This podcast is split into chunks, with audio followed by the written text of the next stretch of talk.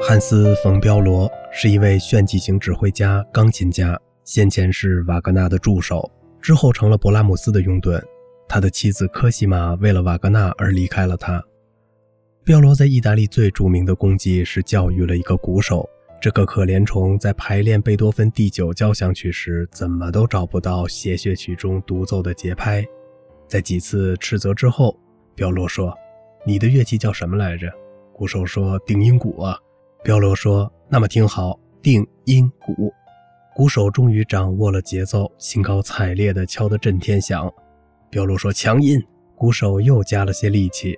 彪罗又说：“强音。”鼓手几乎要把鼓皮都敲破了。彪罗说：“我说的是强音，不是极强音。”彪罗在汉堡精彩地演出了贝多芬第九交响曲后，威严地制止了观众的掌声。我和你们一样，完全被打动了。同时，我也被大家对这部天才之作的热情所感动。为了配合大家真诚的愿望，我将再次重演一遍。这时，一些观众起身准备离开，彪罗彬彬有礼地要求他们回到座位上。他解释道：“所有的出口已经被封住了。”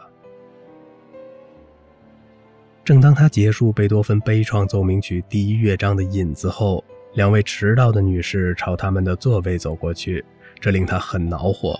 他故意将快板的开始处弹得非常慢，让低音部的颤音正好可以对应那两位女士的脚步声。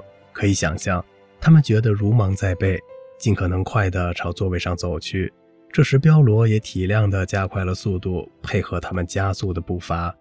等到他们坐定以后，他才开始用正常速度演奏快板。一天，亚历山大·麦肯锡爵士跟着彪罗去听一位作曲家演奏的某首作品。该作曲家表达了当面为伟大的钢琴家演奏的热切愿望。彪罗听过后，先是脸色发白，接着变绿。这音乐简直就是恶心的陈腔滥调。最后，他冲到门外，在人行道上大吐特吐。正是彪罗用德式妙语发明了三 B 的说法。我的音乐信条就是降 E 大调，因为这个调的标记是三个降号：巴赫、贝多芬和勃拉姆斯。莱谢蒂斯基说起过。一位年轻女士请莫什科夫斯基在她的生日留言册上写点什么。他翻了翻这本留言册，发现有一页是汉斯·冯·彪罗写的。除了巴赫、贝多芬、勃拉姆斯，其他人都是侏儒。